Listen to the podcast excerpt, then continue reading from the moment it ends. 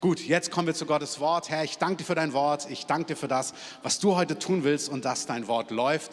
Und wir lieben dich mit allem, was wir sind. Amen. Heute Abschluss Jesuskultur. Die letzten zehn Minuten werden wir einige unserer Missionare hier vorne haben und sie feiern und sie unterstützen und sie frenetisch bejubeln, weil sie Gott folgen. Amen. Und bis es soweit ist, möchte ich einfach etwas im Kontext von Jesuskultur zum Thema finanzielle Freiheit sagen. Das ist das Thema heute. Ähm, die erste Folie, da seht ihr es. Geld regiert die Welt? Fragezeichen, Ausrufezeichen. Wir sind vor Weihnachten und ich habe mir gedacht, oh, jetzt Advent, passt es, was über Gelder zu sagen und Finanzen? Aber ich habe mir gedacht, doch, das passt perfekt.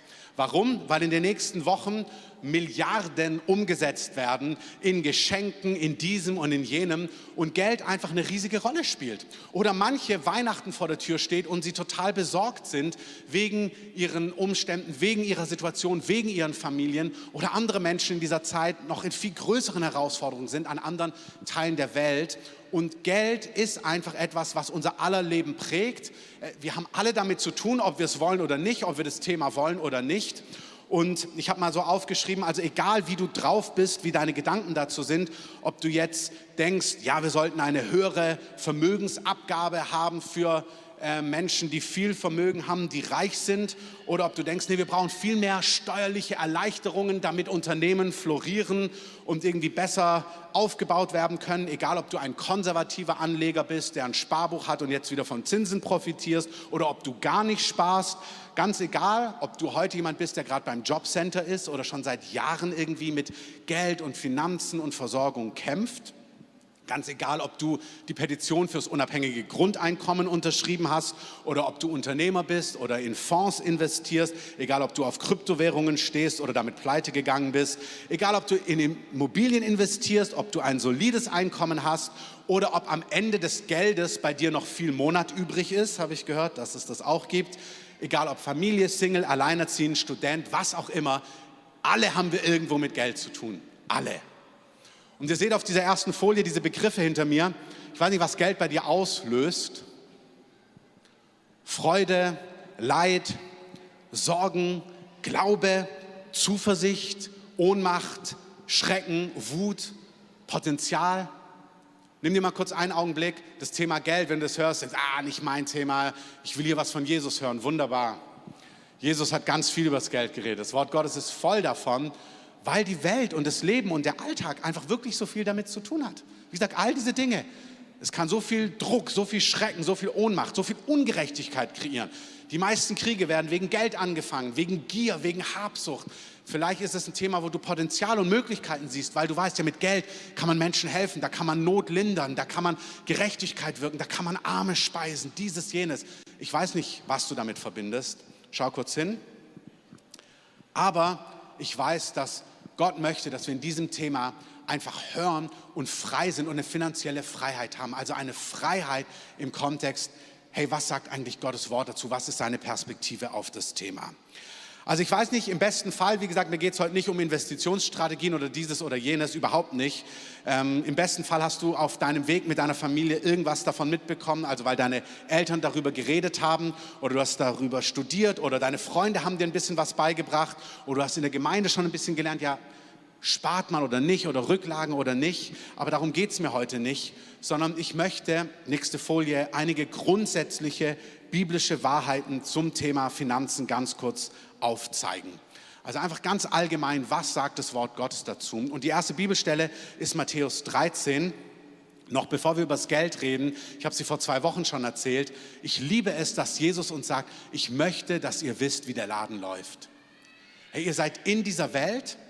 Die Bibel sagt, wenn du zu Jesus gehört, dann bist du in dieser Welt, aber du bist nicht von dieser Welt, bevor ihr es lest. Ihr lebt in einem anderen Königreich. Wer groß sein will, soll der Diener aller sein. Wer sein Leben gewinnen will, soll es verlieren. Wer sich demütigt, wird erhöht werden. Wer den anderen dient, wird erhöht werden. Wer, wir, wir lesen in seinem Wort von Vergebung. Es gibt so viele Dinge, wo seine Welt einfach anders funktioniert und wir sind eingeladen zu verstehen, okay, wie läuft der Laden, wie läuft das Leben in deinem Königreich. Diese Stelle, wo Jesus das sagt, Matthäus 13, Vers 10. Die Jünger traten hinzu und sprachen zu ihm, warum redest du in Gleichnissen zu ihnen? Er aber antwortete und sprach zu ihnen, weil euch gegeben ist, die Geheimnisse des Reiches der Himmel zu wissen, jenen aber ist es nicht gegeben.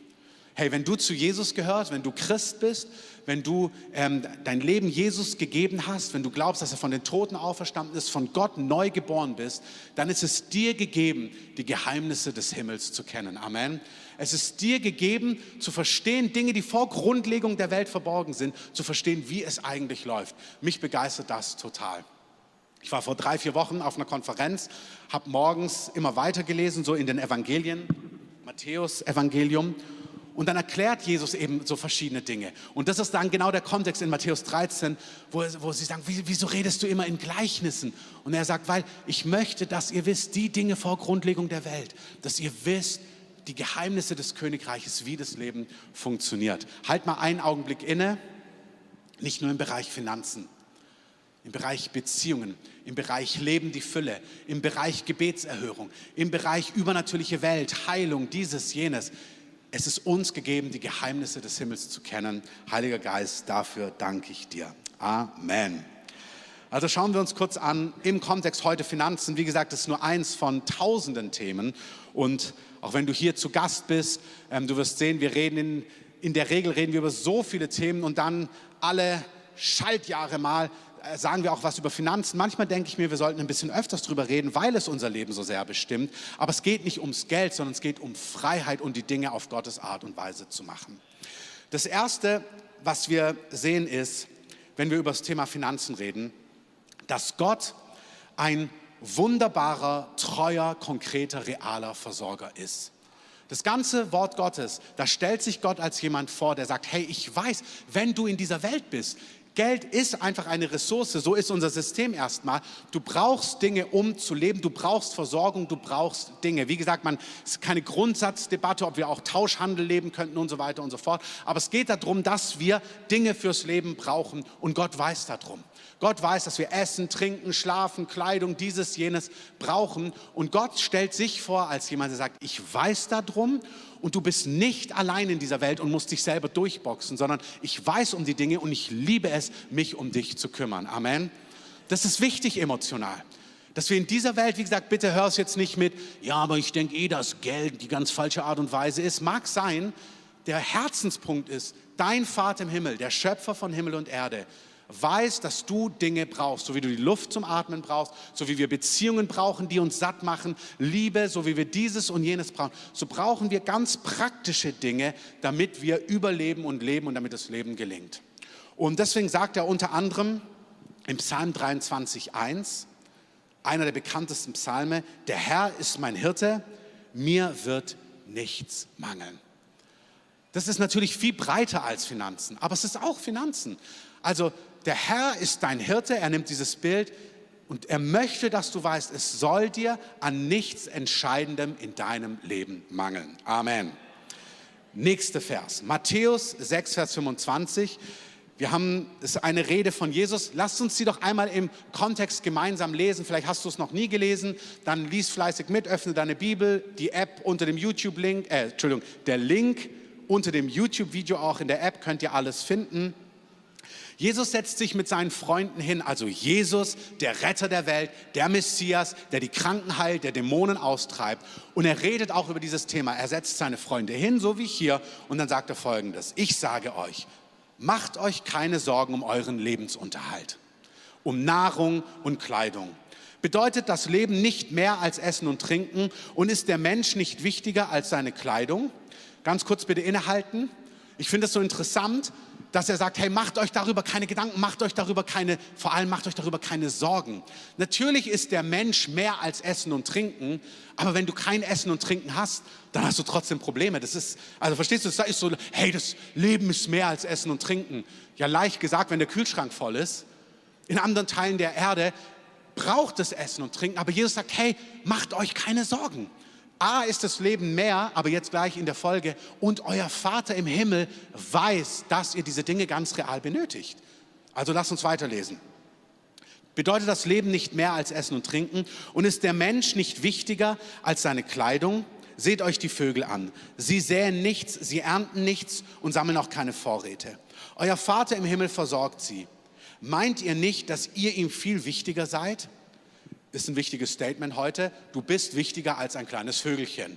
Also Vögel sind schon in Ordnung, Tierschutz auch, aber du bist noch wichtiger für Gott als ein kleiner Spatz. Das ist einfach so. Ist für manche auch eine Begradigung in der Prioritätenliste innerlich. Gott liebt die Schöpfung, Gott erhält die Schöpfung, aber du bist ihm noch wichtiger. Amen. Euer Vater im Himmel versorgt sie. Meint ihr nicht, dass ihr ihm viel wichtiger seid? Und wenn ihr euch noch so viel sorgt, dann könnt ihr doch euer Leben um keinen Augenblick verlängern. Er sagt, durch Sorgen verlängerst du dein Leben nichts. Es löst nichts. Sorgen und Kummer löst nichts. Vers 28. Weshalb macht ihr euch so viele Sorgen um eure Kleidung? Seht euch an, wie die Lilien auf den Wiesen blühen. Sie mühen sich nicht ab, sie können weder spinnen noch weben. Ich sage euch, selbst König Salomo war in seiner ganzen Herrlichkeit nicht so prächtig gekleidet wie eine von ihnen. Wenn Gott sogar die Blumen so schön wachsen lässt, die heute auf der Wiese stehen, morgen aber schon verbrannt werden, wird er sich nicht erst recht um euch kümmern? Vertraut ihr Gott so wenig?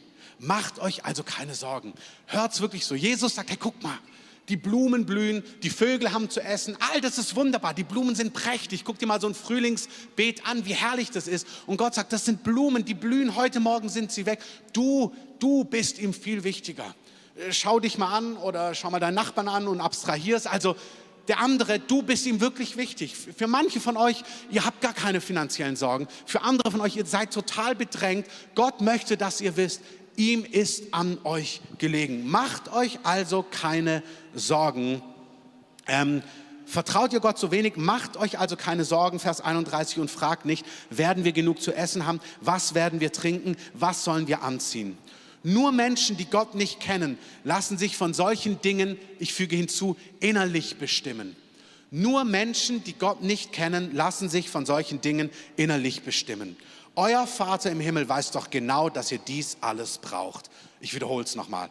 Euer Vater im Himmel, dein Vater im Himmel, er weiß, dass du das alles brauchst für dich, für deine Familie, für deine Kinder, für Menschen in deinem Umfeld. Aber hey, wenn du Gott kennst, lass uns einmal weiterdenken, auch für Menschen im größeren Kontext, die in Not sind, die Hilfe brauchen in unserer Stadt, in anderen Teilen der Erde. Gott ist ein Gott voller Barmherzigkeit. Ihm sind Dinge nicht egal. Amen. Und er möchte auch dich und mich gebrauchen, dass die Not von anderen Menschen gelindert wird. Amen.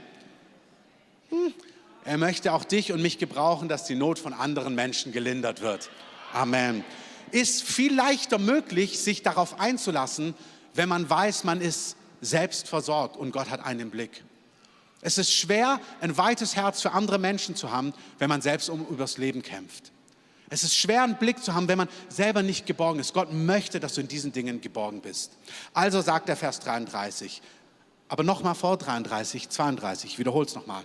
Euer Vater im Himmel weiß doch genau, dass ihr dies alles braucht. Setzt euch also zuerst für Gottes Reich ein und dafür, dass sein Wille geschieht, dann wird, euch mit allem, dann wird er euch mit allem anderen versorgen. Deshalb sorgt euch nicht um morgen, der nächste Tag wird für sich selber sorgen. Es ist doch genug, wenn jeder Tag seine eigenen Schwierigkeiten mit sich bringt. Ich möchte das nochmal im Kontext lesen. Euer Vater weiß, dass ihr das alles braucht. Also setzt euch für Gottes Reich und seinen Willen ein. Er wird euch mit allem anderen versorgen. Gott sagt, du kannst getrost dich um die Dinge auch drehen, die Gott wichtig sind, nach seiner Gerechtigkeit trachten, nach seinen Absichten. Warum? Weil er dich im Blick hat. Weil er dich wirklich im Blick hat und dich versorgt mit allem, was du brauchst.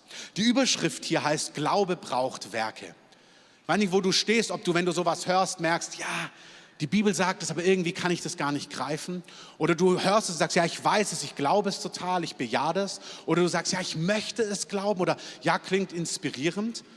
Die Bibel sagt, wenn wir etwas glauben, wenn wir etwas bejahen, wenn wir, über, wenn wir irgendwo drauf vertrauen, dann hat unser Glaube, unser Vertrauen immer ganz konkrete Auswirkungen, ganz konkrete Schritte, ganz konkrete Taten.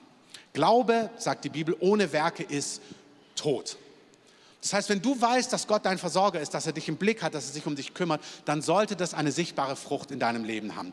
Bevor wir darauf schauen, was diese Früchte sind, noch eine Bibelstelle, Sprüche 8. Gott kümmert sich nicht nur ums Notwendigste. Ich sage das heute alles nur so ein bisschen in Ansätzen. Ihr dürft es dann mitnehmen und darüber zu Hause weiter nachlesen oder meditieren, wenn ihr Fragen habt. Aber Sprüche 8 sagt uns nicht nur eigentlich das Notwendigste, sondern hier spricht die Weisheit. Bevor ihr lest, kurz einen Moment. In Sprüche 8 spricht die Weisheit. Sie stellt sich da wie eine Person. Die Weisheit, Jesus ist uns geworden, Weisheit von Gott. Der Heilige Geist ist der Geist der Weisheit. Also hier spricht eigentlich Gott und sagt, wenn du die Weisheit liebst, passiert Folgendes. Die Weisheit sagt, Sprüche 8, Vers 17, ich liebe den, der mich liebt. Schön. Also die Weisheit sagt, wenn du mich liebst, wenn du mich suchst, ich liebe dich auch. Das löst was aus bei mir. Wer sich um mich bemüht, sagt die Weisheit, der wird mich finden. Es ist gut, sich um die Weisheit zu bemühen. Wir brauchen in dieser Welt Weisheit. Weisheit, wie man in diesem Leben vorwärts geht.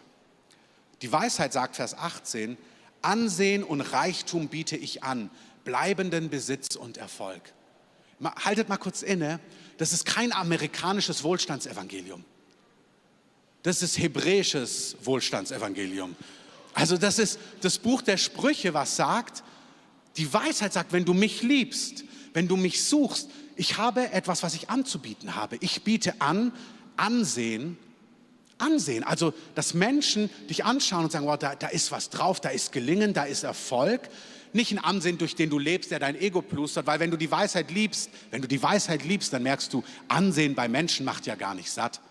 Wenn du die Weisheit liebst, dann merkst du, ach, das ist gar nicht die Quelle, aus der ich lebe. Ich lebe aus der Liebe von Jesus. Das heißt, du bist so satt in Jesus, weil du die Weisheit liebst. Du lebst so sehr von ihm, dass du so gesättigt bist, dass du so ein reiches Leben in ihm hast, dass wenn plötzlich Erfolg kommt, du dich darüber freust, aber es wird nicht dein Gott und dein Götze. Das ist irgendwo ein Blankoscheck, aber irgendwo auch nicht. Weil die Weisheit sagt, wenn du mich liebst, wenn du mich suchst, dann wird das die Frucht sein. Aber die Frucht ist Ansehen und Reichtum biete ich an, bleibenden Besitz und Erfolg. Hey, es ist kostbar, wenn du, weil du Weisheit liebst, weil du Wahrheit liebst, der Anfang von Weisheit ist übrigens, ja, ja, ja, ich habe es an ein paar Stellen gehört, ihr habt alle, keine Ahnung, irgendwas gewonnen. Also, der Anfang der Weisheit ist die Furcht des Herrn. Die Anfang von Weisheit ist Gott, sein Wort, seine Wege, das, was ihm wichtig ist, ernst zu nehmen. Das ist der Anfang von Weisheit. Der Anfang von biblischer Weisheit ist, Gott zu fürchten. Und dann sagt hier die Weisheit, bleibenden Besitz und Erfolg. Hey, das ist ein Segen, wenn du auch im Bereich Finanzen mit Gott aufgrund von Gottesfurcht und auch je nach Berufung, es gibt unterschiedliche Berufungen, etwas aufbaust, was Bestand hat, was bleibt, was wächst, was ein Erbe ist, was du deinen Kindern mitgeben kannst, damit deine Kinder weiterrennen. Das ist nicht ein Fluch, das ist nicht materiell, das ist nicht kapitalistisch, das ist biblisch. Es ist total biblisch, dass wenn Menschen Gott lieben, dass dort Segen kommt, ein Segen, der weitergegeben werden kann und der dann natürlich genutzt wird im biblischen Sinne, dass es dem eigenen Haus gut geht, aber dann nicht um sich zu freuen, ja, reicher, schöner, erfolgreicher, sondern um die Schätze zu nehmen, um andere Menschen wieder zu segnen, um andere Menschen zu unterstützen, um, um Dinge möglich zu machen, die Gerechtigkeit auf dieser Welt wirken. Amen. Ich möchte es nochmal sagen, weil manchmal sind wir in unseren Kreisen da so ein bisschen schüchtern. Weißt du, es gibt Projekte, es gibt Dinge, die gehören finanziert. Und damit das finanziert werden kann, natürlich kann Gott den hier machen, wir haben es heute gehört, und du machst ein Maul des Fisches auf wie bei Petrus und da ist ein Goldstück drin. Toll, wenn Gott es so macht. Amen. Ich liebe Finanzwunder und wenn Gott so handelt, das ist wunderbar. Aber es ist auch richtig stark, wenn du in deinem in deiner Arbeit, in deinem Leben, in dem, was du tust, finanziell erfolgreich bist, weil du die Weisheit liebst, weil du nicht korrupt bist, weil du gerecht bist, weil Gott es segnet, weil dort bleibender Besitz kommt, den du einsetzen kannst, um Projekte, die Gerechtigkeit, Wahrheit, Mission und so weiter fördern, mitzufinanzieren. Amen. Es ist toll, wenn du jemand bist, der sagen kannst, ja, ich bin happy, hier 5000 reinzugeben, weil das, was ich tue, hat Erfolg. Es ist bleibender Erfolg. Es zerrinnt mir nicht zwischen den Händen. Ich habe Weisheit von Gott bekommen und Einsicht. Da ist nichts falsch dran. Die Bibel sagt nicht, dass Geld das Wurzel allen Übels ist, sondern die Bibel sagt, die Liebe zum Geld ist die Wurzel allen Übels. Die Frage ist, wo ist dein Herz? Wo ist dein Schatz? Wem gehörst du? Wer ist dein Gott? Wem vertraust du? Wem gibst du dich hin? Wem beugst du dich? Aber wenn Gott Number One ist, wenn du Gott fürchtest, wenn du Gott ehrst und dann deine Gaben, deine Talente, deine Wege so einsetzt, dass hier auch finanzieller Erfolg kommt, daran ist nichts falsch. Amen. wenn es in dir knirscht oder du merkst, ach, weiß ich nicht, ich lade euch ein, wir brauchen viel mehr Menschen, die Gott auch in diesen Bereichen gebrauchen kann, damit das Reich Gottes und die Absichten Gottes vorangetrieben werden können. Amen. Also Gott, die Weisheit sagt, ich biete bleibenden Besitz und Erfolg an. Vers 19, was ihr von mir bekommt, ist wertvoller als feinstes Gold, besser als reinstes Silber. Wo Menschen gerecht miteinander umgehen und nach Gottes Willen fragen, sagt die Weisheit, da bin ich zu Hause. Das ist schön. Ist nicht reicher, schöner um des Geldes willen, sondern wo Menschen gerecht miteinander umgehen und nach Gottes Willen fragen. Da sagt die Weisheit, die auch Erfolg gibt, dort bin ich zu Hause. Alle, die mich lieben, beschenke ich mit Reichtum. Ja, es fehlt ihnen an nichts. Also mehr als genug. Okay. Das Wort Gottes sagt uns, dass Gott ein treuer Versorger ist und wenn wir aufrichtig gehen, dass da sogar finanzieller Erfolg möglich ist. Wenn du in deinem Leben merkst, ja, das glaube ich, das, das kann ich sehen im Wort Gottes, das habe ich selber erlebt mit Gott, so wurde ich gelehrt oder so habe ich es in den letzten Monaten, als ich Gott kennengelernt habe, auch in seinem Wort gesehen oder von Brüdern und Schwestern gehört, dann ist der nächste Schritt, dass alles, was wir glauben, Werke braucht. Jakobus 2, Vers 17, Glaube ohne Werke ist tot. Und bevor wir jetzt gleich die Missionare zum Ende die letzten zehn Minuten vorholen, möchte ich einfach zwei biblische Prinzipien aufzeigen, die mit diesen Werken zu tun haben. Wenn du glaubst, dass Gott ein Versorger ist, dass Gott sich um dich kümmert, dass Gott dich im Blick hat, dass Gott dich sogar segnen möchte und dass Gott auch in diesen Kategorien denkt, dann sind zwei konkrete Schritte, die das ausdrücken, weil Glaube ohne Werke ist tot, folgende. Das erste lesen wir in 1. Mose 4, Vers 3. Ich nenne diese beiden das Prinzip des Zehnten beziehungsweise der Erstlingsfrucht. Da heißt es, wir lesen es erstmal, es geschah nach geraumer Zeit, dass Kain, das Adam und Eva hatten zwei Kinder, Kain und Abel, dann später noch mehr, aber am Anfang zwei. Es geschah nach geraumer Zeit, dass Kain dem Herrn ein Opfer darbrachte von den Früchten des Erdbodens. Und auch Abel brachte ein Opfer dar von den Erstlingen seiner Schafe und von ihrem Fett. Und der Herr sah Abel und sein Opfer an. Okay, ganz kurz erstmal stehen lassen. Wir sehen hier zwei Brüder, die arbeiten. Der eine ist Bauer, er bestellt sein Feld. Der andere ist Hirte. Er bestellt, also er hat Tiere und seine Tiere kommen zur Welt. Und beide erleben Wachstum, also das war ja ihr Job damals. Also hier wachsen die Felder, die Bäume und so weiter. Der andere hat eine Herde und es werden mehr und mehr Tiere. Und die Bibel zeigt uns immer, wenn Dinge das erste Mal erwähnt werden, das ist ein Prinzip von Auslegung, wenn etwas das erste Mal erwähnt wird, dann, ist es ein, ein, dann sagt Gott dort etwas Allgemeines. Das Erste, was wir dort sehen, ist, dass da, wo Wachstum ist, wo auch Ressourcen sind, dass sie verstanden haben, dass sie Gott Dank darbringen. Du, du denkst manchmal, ja, meine Firma finanziert mich, weil der Gehaltscheck von dort kommt. Aber es ist Gott, der dich finanziert. Amen.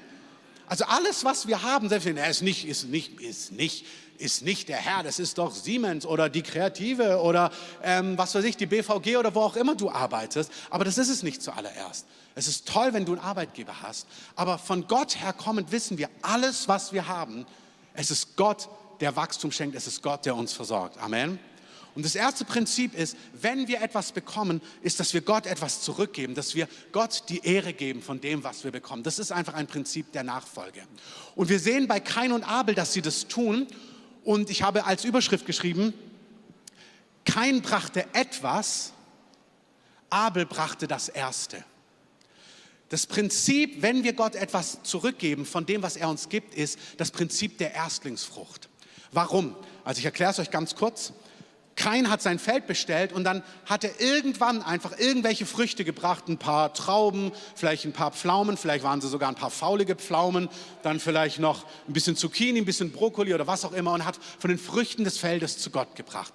Etwas, etwas von dem, was ihm gehört hat. Aber Abel hat ein Prinzip verstanden, was wir nach dieser Erwähnung immer wieder in der Heiligen Schrift sehen. Er hat von dem Ersten, was er bekommen hat, Gott etwas zurückgegeben. Also er hat seine ersten Tiere, die auf die Welt kamen. Und jetzt, und das ist das Prinzip, warum ist es entscheidend? Weil es geht hier nicht um Gesetz, es geht um Glauben. Es geht darum, wenn ich Gott glaube, dass er mich versorgt. Glaube braucht immer einen Schritt. Ich habe das Beispiel mal gebracht. Unsere Tochter hatte eine äh, Mittelohrentzündung als kleines Mädchen mit zwei, drei. Wir waren beim Arzt. Der Arzt hat gesagt, sie können nicht fliegen, wir mussten auf eine Hochzeit, weil ähm, sonst das Trommelfell platzen könnte. Dann haben wir natürlich gesagt, das können wir nicht machen, wir können nicht fliegen. Herr, was sollen wir machen? Wir müssen zu diesem Fest.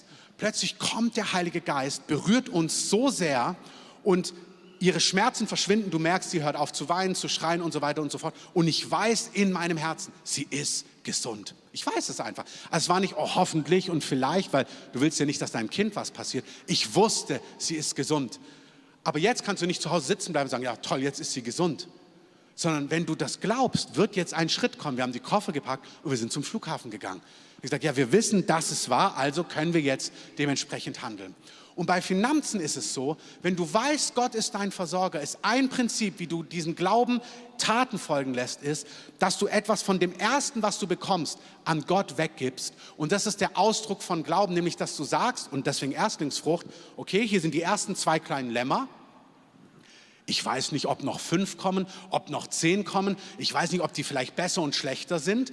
Ähm, vielleicht ist es eins der besten. Vielleicht nehme ich eins von den dritten, was ein bisschen schwächlicher ist. Und das opfere ich dann Gott, was dann nicht mehr ganz so gut ist. Das sieht so schön fettig aus. Das möchte ich lieber großziehen. Das ist so gesund. Sondern das Prinzip der Erstlingsfrucht ist, ist, ich gebe ganz am Anfang etwas, ich nehme etwas weg und gebe es Gott zuallererst, weil ich weiß, Gott wird sich um mich kümmern. Ich muss es nicht selber kontrollieren, ich muss nicht selber analysieren, ich muss nicht selber der Fachmann sein, alles durchdenken, sondern ich weiß, Gott ist mein Versorger und als Ausdruck meines Glaubens nehme ich erstmal den ersten Teil und bringe ihn zu Gott. Gott, das ist für dich, weil ich weiß, Gott hat mich im Blick. Das ist das Prinzip der Erstlingsfrucht. Monatlich bei mir alles, was kommt. Das Erste, wenn ich meine Gehalt bekomme oder dieses oder jenes oder von meinen Auswärtstätigkeiten Finanzen bekomme oder Geschenke oder wenn ich irgendwas erbe, das, ich nehme immer einen Teil und gebe ihn erstmal Gott. Prinzipiell von allem, was ich bekomme. Warum? Nicht aus Gesetz, nicht um mir was zu verdienen bei Gott. Oh Gott, hast du gesehen hier eine kleine Belohnung? Sondern weil ich weiß, Gott, du bist mein Versorger und ich will dem Ausdruck verleihen vor der unsichtbaren Welt. Also nehme ich erstmal was, danke es Gott und gebe es Gott. Amen. Zweite Bibelstelle, ganz kurz, 1. Mose 14. Ich erzähle sie nur kurz, schaut bitte, braucht sie nicht unbedingt durchlesen. Da gibt es einen Mann, Melchisedek, und vom Neuen Testament her wissen wir, dass er ein Bild für Jesus ist. Er begegnet Abraham, einem Helden im Alten Testament, dem Stammvater der Juden und tatsächlich auch dann der ganzen Araber. Und dieser Abraham, der Melchisedek, kommt zu ihm und dieser Wüstenkönig kommt ihm entgegen mit Brot und Wein. Das ist alles die Symbolsprache für Jesus. Und dieser Melchisedek, dieser König, segnet ihn. Er segnet ihn, sagt Gott, der Himmel und Erde gemacht hat, segne dich und mache dich reich und gebe dir Erfolg und all diese Dinge. Und Abraham empfängt diesen Segen und dann gibt es diesen interessanten Vers in Vers 20. Gepriesen sei der höchste Gott, also das ist noch dieser Teil des Segens, denn er ließ dich über deine Feinde triumphieren. Und jetzt, zweiter Teil, letzter Satz hier. Da gab Abraham, damals hieß er noch so, Melchisedek den zehnten Teil von allem. Manche sagen ja, der zehnte ist Altes Testament, das ist Gesetz. Aber es ist nicht Gesetz, es ist nicht Altes Testament. Das ist eine Szene weit vor dem Gesetz. Du siehst es immer wieder weit vor dem Gesetz. Wenn dort Männer und Frauen gesegnet worden sind, dann war ihre natürliche Reaktion, 10% zu nehmen von dem, was Gott ihnen gegeben hat und das an Gott zurückzugeben. Von deinem Gehalt, von deinem Erbe, von deinen Geschenken, 10% zu nehmen und zu sagen, Gott, das ist mein erstes, das gebe ich dir. Nochmal, warum? Nicht um sich was bei Gott zu verdienen, nicht um Sternchen im Himmel zu bekommen, sondern als Ausdruck, Gott, du bist mein Versorger, du hast mich gesegnet, ich glaube das, also nehme ich erstmal was weg, weil ich muss nicht mich sorgen, alles beieinander halten, noch präziser sein, noch besser integrieren, noch mehr passives Einkommen generieren, sondern ich nehme erstmal 10 Prozent und gebe sie dem Herrn. So, danach darfst du passives Einkommen generieren, danach darfst du dieses und jenes und jenes und dieses und dieses und jenes. Aber geistlich sagst du erstmal, Gott, ich gebe dir, was dir gehört und ich drücke dir aus, dass ich dir vertraue. Amen. Kommen wir zum letzten Punkt. Ein zweiter Teil noch. Ihr, in fünf Minuten können die Missionare nach vorne kommen. Also falls ihr da seid, dass ihr euch schon bereit macht. Die ersten zehn Prozent gehören Gott. Das ist so der Einstieg. Das ist einfach so. Wenn du da mehr Fragen zu hast, Session 9 von unserem Multiplikatorenkurs reden wir darüber. Du kannst in deiner Live-Group mit deinem Leiter sprechen, du kannst uns ansprechen, wir erklären dir da gerne mehr. Aber die ersten 10 Prozent gehören Gott als Ausdruck von Vertrauen, von Hingabe und ähm, von Dankbarkeit. Dann spricht die Bibel aber nicht nur vom Zehnten, sondern sie spricht einfach auch von ähm, Opfern und von Almosen. Zu Almosen heute nur ein Satz. Almosen ist, dass wir Geld an die Ärmsten geben, die uns niemals was zurückgeben können. Hey, wir sind alle eingeladen. Menschen, die einen Euro wollen, die dieses und jenes, die in Not sind auf der Straße, wo auch immer, dass wir dort Geld mit hineingeben, dass wir einfach Menschen segnen ähm, mit einem Euro, aber vor allem auch mit einem Blick und mit was, einem wertschätzenden Satz. Amen. Das ist einfach das Prinzip, dass wir uns auch um die Ärmsten kümmern, in welchem Rahmen auch immer. Und dann gibt es Opfer. Und auch hier möchte ich heute nicht viel zu sagen, es ist alles nur angedeutet. Opfer, sagt das Wort Gottes, ist für alles, wo Projekte im Reich Gottes ähm, finanziert werden sollen. Sei es das im, im Alten Testament wurden Gebäude gebaut, ähm, Orte der Begegnung mit Gott gebaut, Missionare finanziert, Reich Gottes Mitarbeiter. Überall, wo Reich Gottes, wo Dinge, die Gott tut, durch Menschen oder ganz handfest vorangebracht werden, wurde Geld gesammelt, damit ein Missionar, damit ein Projekt vorwärts gebracht werden kann. Das war einfach ganz normal so. Und in diesem Projekt, äh, in diesem Kontext, Kerstin hat es schön gesagt, Matthäus 6, unabgesprochen, sagt er, hey, auf dieser Erde, da tun Motten und, äh, äh, Motten und Rost zerfressen, Einbrecher stehlen, Vers 20, sammelt euch doch viel mehr Schätze im Himmel. Nehmt doch euer Geld, um in Dinge zu investieren, die nicht geraubt und gestohlen werden können, die auch einen Ewigkeitslohn haben. Ihr habt mich gehört, ich bin nicht gegen Geld anlegen, gegen Geld sparen, gegen Geld investieren. Das ist total gut, auch hier mit Weisheit ranzugehen, aber nicht nur. Wenn jetzt in einer Zeit von Weihnachtsgeld, hey, das ist toll, dass du etwas nimmst und vielleicht für deine Familie Geschenke kaufst und so und was zurücklegst, das ist wunderbar. Aber vielleicht ist auch eine Zeit, etwas Geld zu nehmen und zu sagen, ich möchte ganz bewusst auch in Zeiten von Weihnachten in die hinein investieren, die in Gott vorwärts gehen, die die Finanzen brauchen oder wenn das Jahr vor mir liegt, ich möchte ganz bewusst mit meinem Geld nicht nur in Sparen, in Rücklagen und in Ausgaben planen, sondern ich möchte ganz bewusst auch hinein investieren in Menschen, die Gott dienen, deren Job es ist, im Reich Gottes vorwärts zu gehen. 2. Korinther 9.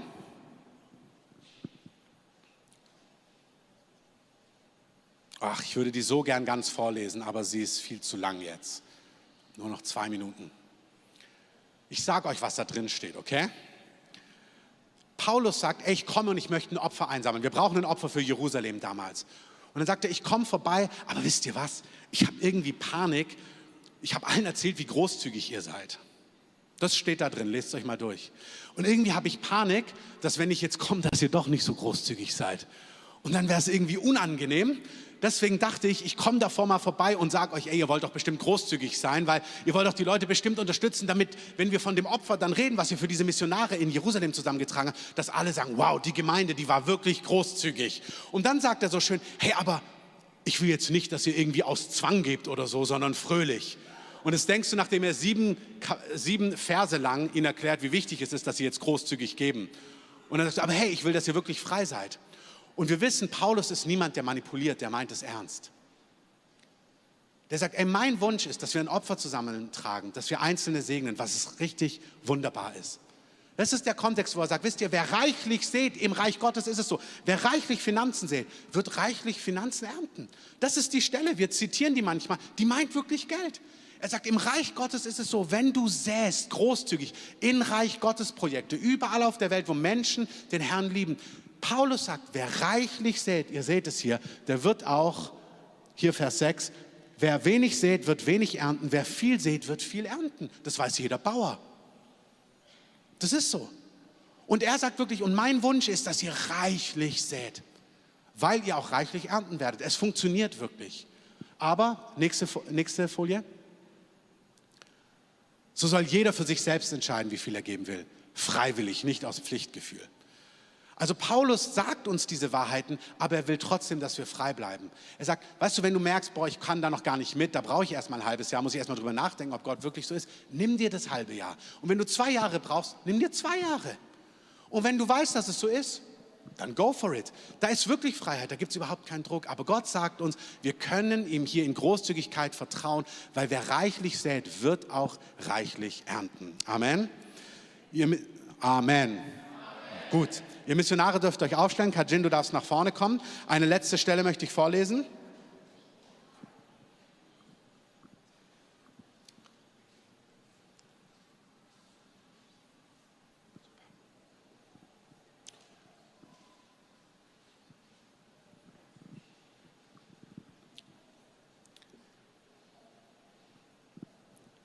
Letzte Stelle, Titus 3.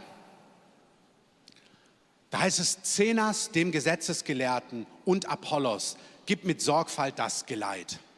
Also wir haben jetzt hier nicht Zenas und auch nicht Apollos, aber wir haben Ulrike und Lukas und so weiter und so fort. Also wir haben verschiedene andere Personen, die sich entschieden haben, da sagt Kajin gerade was zu, dem Herrn nachzujagen. Und hier sagt ähm, Titus, gib mit Sorgfalt, oder der Brief an Titus, gib hm, egal, weiß ich jetzt nicht, ob an oder von, ähm, gib ihnen mit Sorgfalt das Geleit, rüste sie mit Sorgfalt für die Reise aus, damit ihnen nichts mangelt.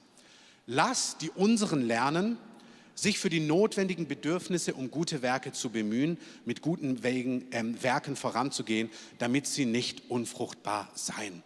Ich finde es so schön, dass er sagt, hey, das gehört dazu, dass wir Reich Gottes Projekte großzügig investieren. Lass uns das lernen. Manche können das schon, sei gefeiert. Manche lernen das, wachs hinein. Manche brauchen noch Zeit, gar kein Problem. Aber die Wahrheit ist, der Herr sagt, da wo wir das tun, ihr dürft wissen, wo wir säen und auch reichlich sehen, werden wir 100 Prozent empfangen. Das Finanzsystem Gottes funktioniert garantiert. Und vielleicht ist heute ein Schritt, wo du sagst, hey, ich lass mich mal darauf ein, Gott zu vertrauen, auch in diesem Bereich und zu schauen, wie das ganz praktisch aussieht.